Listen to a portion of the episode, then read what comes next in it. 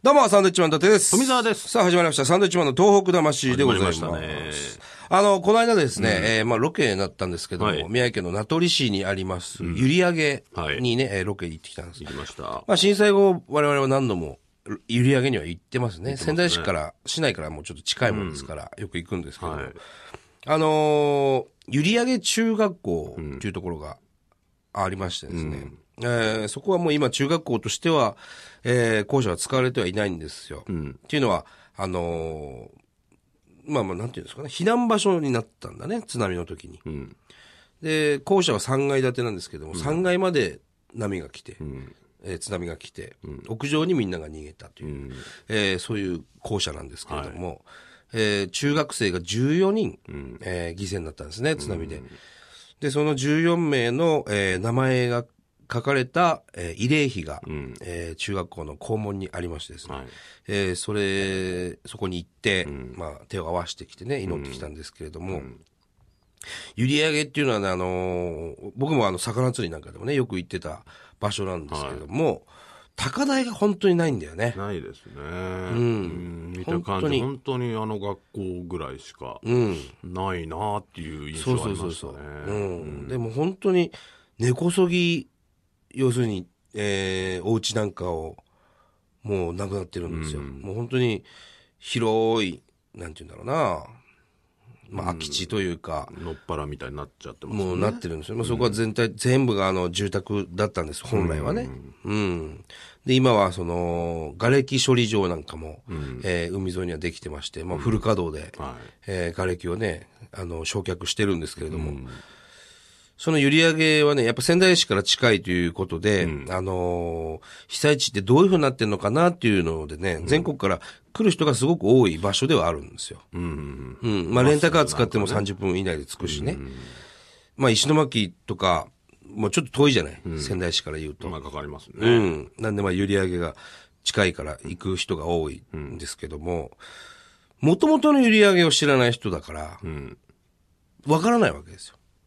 まあね、それ、まあどこもそうですけうど。ん。被害状況が。ってなった時に、その、閖上中学校の目の前にですね、閖上の記憶っていう、えープレハブ小屋が建ったんだよね、最近。はい。で、そこにはその、まあ、ありし日のというか、えー閖上のね、震災前の。震災前の閖上をすごくたくさん、こう、紹介してくれるという、そういう写真だったり、えー映像なんかがね、流れてるところがあるんですよね。ぜひそちらに寄っていただければ、あ、こんなにひどかったんだと。うん。閖上ってね、すごい、そんなに大きくない町ですよ。その大きくない町でも900人の方が犠牲になってる、非常に、あのー被害の大きかった地域なんですけれども、ぜひですね、あのーそちらの方にも行っていただきたいですね。なんかお茶飲みだけでも大丈夫ですっていうのをね、お茶も出してくれるみたいな。そうそうそうそうそうそう。そこであの、ゆ閖上アミーズという団体なんですかね。ここであの、なんか、レインボーアクリルたわし。たわしね。うんはいはいはいっていうのを作ってて、それが、あのーお給料になるみたいな、売り上げがね、そういう活動もしてて。そうそうそう。で、あの、今、限定でクリスマスのバージョン、緑と赤のクリスマスバージョンね。クはいリスマスリースなんていうのもはいはい。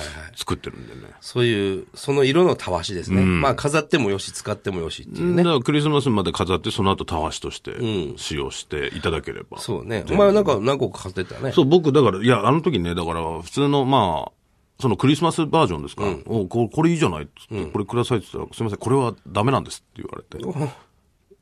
なんであのーもうこれ、う売り物で、予約でい予っぱいだっ約つったでいんっだな。ぱいで、ちょっそうだそとうだ、すいませんって言われて、そうだそうだ。そこで、まあ、大喧嘩になったんですけ大ど、喧嘩だってなかった。 ああ、そうですかって喜んだでしょ、それで、まあ、普通の方のたわしを買いましたけども、うんそういうのでもね、全然、あのー支援になりますから。あの、仮設に現在暮らしてるお母さん方っていうか、おばちゃんたちが一生懸命手作業でね、そうそうあの、手縫いっていうのかな。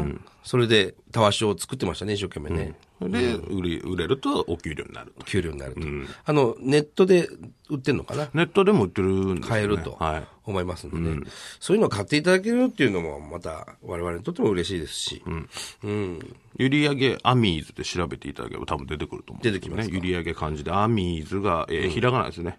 ひらがなで。アミーズ。アミーズ。いいは伸ばす。やつ。アミーズね。アミーズですね。なるほど。はい。ぜひぜひ、ね、閖上行ってみてください。はい。あのですね、えーまあこの番組にはいろんなメールが来たりとか、はいあとおはがきなんかもね、たくさんいただいてるわけですけど、はいはい山形県のですね、えーこちらの方、菊池さんという方、菊池悦郎さんという方から、えーまあおはがきだ、まあ手紙っていうか、山形県の菊池さん。山形県の菊池さん。ちょっと知らないですいね。や、知り合いではないと思あうんです知けどり合いではないですね。菊池悦郎さんという方、はい。この方がね、あのーまあ、ピエロ、ピエロなんですよ。ピエロ。うん。いわゆる道化師。 漢字で書くと。えピエロになって、え。はい。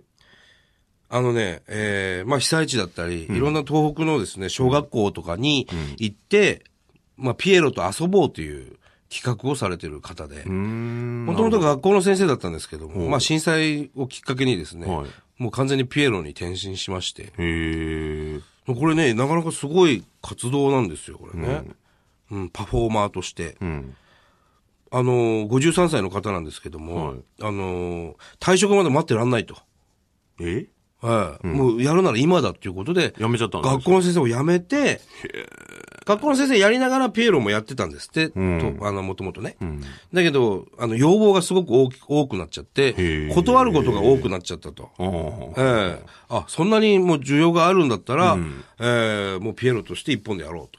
いうことで、まあまあ、あのーなんていうんですか、紙芝居なんかもやってるみたいですけど、すごいなと思ってね。どんなことすんだろう、ピエロ。まあ、山形県を中心にですね、ええまあ、宮城県にもたくさん来てくれてるみたいですよ。へえ。ピエロの菊池悦郎さんあ。そうか、パントマイムとか。そうそうそうそう。一人芝居なんかもね、やってるんですよ。うん。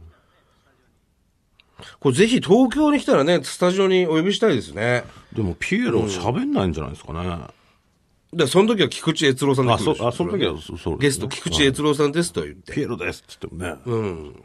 ちょっと喋んないでしょうからね。そうですね。だから、あのーまあ、この方はその学校の先生からピエロにね、なる、なったんですけども、震災をきっかけにいろいろ変わった人っていうのは非常に多いんだろうね。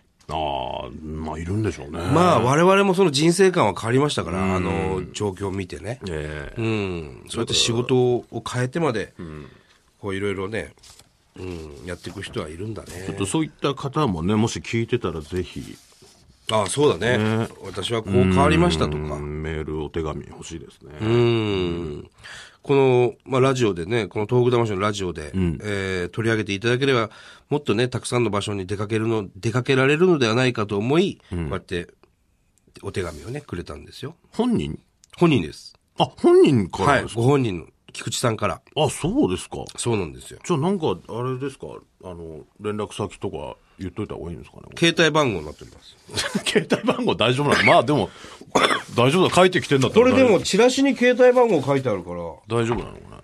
お問い合わせが携帯番号なんですよ。あー新聞にも載ってるんで、あじゃあ大丈夫じゃん言ってみますか。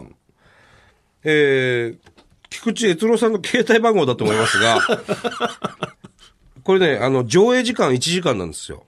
ピエロ。あ、演じる時間うが。ん。ピエロだったり絵本の読み聞かせ。はい。それを1時間で。で、出演料がこれ安いんですよ。2万円なんですよ。うーん。 1時間子供がものすごい喜ぶ。ほうほうほね、ピエロと遊ぼうっていうパフォーマンス。う。はい。えー菊池悦郎さんの携帯電話番号はですね、090の4886の1511。090-4886-1511、菊池悦郎さんの携帯番号です。まあでも、ちょっと個人情報になるんでね、ちょっと P の方入れさせていただいて。わけわかんない。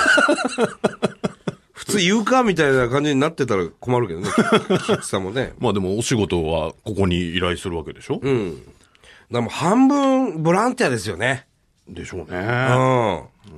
そんなにそんなに毎日何現場も行けないだろうから、ね、いろいろ準備する時間なんかもあるだろうしね。 2万円、交通費別と。いやいや、これ素晴らしい活動だなと思いますよ。子供たちのために。で、やすやっぱりその学校の先生やってるところが、からそういうひらめきがあるんでしょうホね。ームページできました。んえー絵本作家スペース、えーひらがなで菊池悦郎で検索すれば、ホームページがあるねということですね。これはね、ぜひちょっと、えはいーちょっとね。東北だけじゃなくね、その、東京にも来てほしい。全国行く感じなの全国来てくれるのかわかんないけど、まあ基本的には、東北被災地を中心にってことじゃないですか。うんちょっとい一回ね、気になる方はホームページ見ていただいて、まあ、電話してもいい、電話してもいい のかな電話していた今だいて。テーマはその被災地の子供に笑顔をっていあーうなるこほどとねでやってますから、うんええこれぜひですね、はいうん、子供たちね、1時間こうやってニコニコしてくれれば嬉しいよね。はいはい。